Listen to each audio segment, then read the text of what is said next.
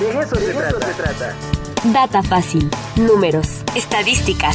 Datos abiertos. Con Hugo Osorio. De eso se trata.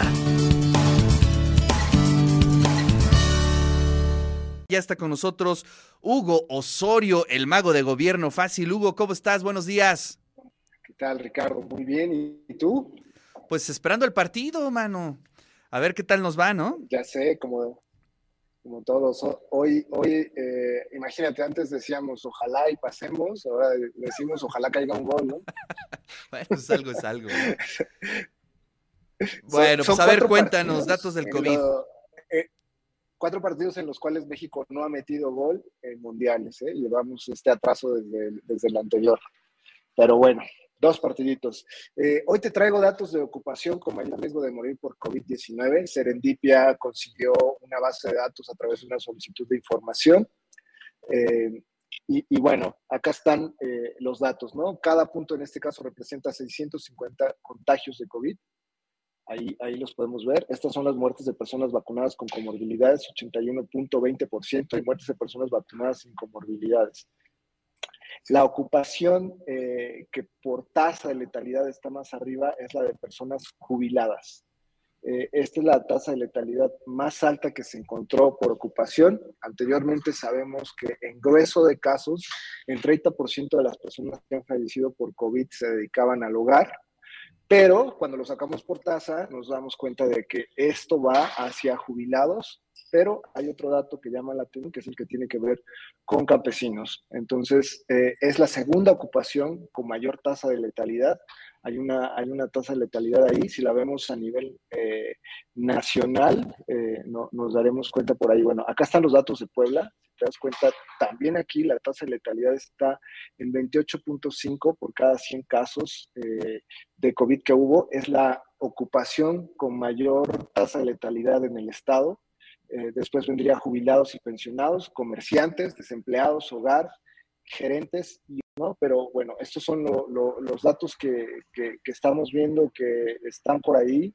Eh, la verdad son, son a señalar. A nivel nacional, como lo mencionábamos, es eh, jubilados y pensionados, después campesinos, desempleados y la cuarta sería hogar, ¿no? Pero si nos vamos hacia Puebla, campesinos es la ocupación que tiene una mayor tasa de letalidad, ¿no? Es importante recordar cómo se calcula esta tasa de letalidad.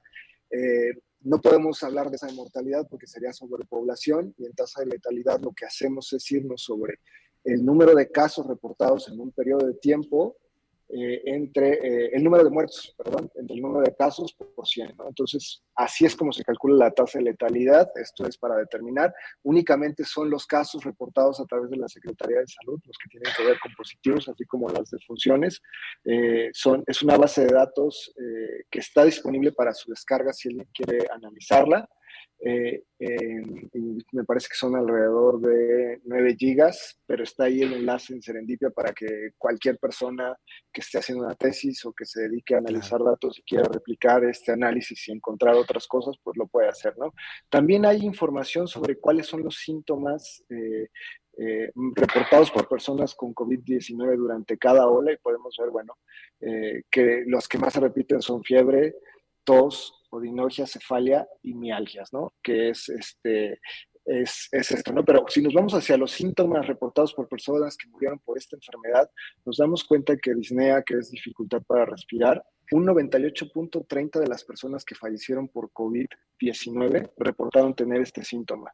Un 81% reportó tener tos y un 68% fiebre, ¿no? Entonces, bueno, si alguien eh, tiene dificultad para respirar, pues vámonos corriendo al al, al, este, ¿cómo se llama? al hospital, ¿no? Más vale, ¿no? Y en cuanto a personas vacunadas, este dato ya lo habíamos revisado, pero está actualizado con estos datos desde el 6 de agosto hasta el 6 de agosto de 2022. Aquí otra vez, ¿no? Eh, el porcentaje de personas que han muerto eh, por COVID-19 en este periodo de tiempo sin vacunar es 1.23 contra los positivos sin vacunar eh, que son 1.892.000 eh, personas que han dado positivo sin vacunar. ¿no? Si nos vamos a las personas que han dado positivo vacunados, tenemos que son 1.777.000, un 47% del total de casos. Pero cuando revisamos cuántas personas han muerto vacunadas, nos damos cuenta que es solamente un 0.51% de personas que han muerto vacunadas, que es 19 mil. Es decir, que las personas eh, que han muerto sin vacunar son casi tres veces el, el número de personas que han muerto vacunados. ¿no? Eh, son datos que, están ahí, eh, pueden ver el esquema de vacunación, eh, también están los datos de defunciones por marca de vacuna, se saca de esta misma base de datos que les mencionaba, podemos ver aquí que es AstraZeneca con 8.764 defunciones. Este dato es solamente un dato informativo, ¿por qué? Porque no conocemos el universo de personas vacunadas eh, con cada una de las marcas para hablar de efectividad de vacunas. Este solo es un dato al margen de, de, cómo ha evolucionado. Sabemos que en COVID-19 las comorbilidades y la edad eh, son factores de riesgo, ¿no? A mayor edad, mayor factor de riesgo, a más comorbilidades, mayor riesgo, ¿no?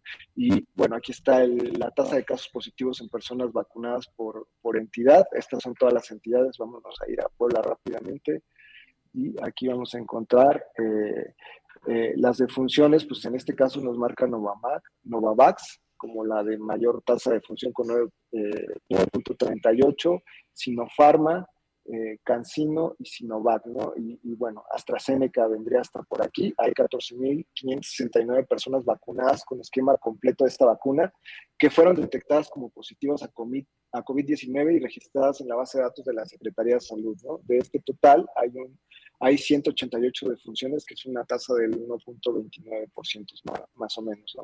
Pero lo mismo, ¿no? No sabemos en realidad cuál es el universo total de personas vacunadas, eh, porque desafortunadamente no, no tenemos datos, ¿no? Ahora, si hacemos un análisis de muertes de personas vacunadas con comorbilidades, nos daremos cuenta que el 81% de las personas con comorbilidades fallecieron, mientras que las personas vacunadas sin comorbilidades únicamente el 18%. Entonces, bueno, ahí, ahí está la, la, la información. Estos son los, los datos que hay.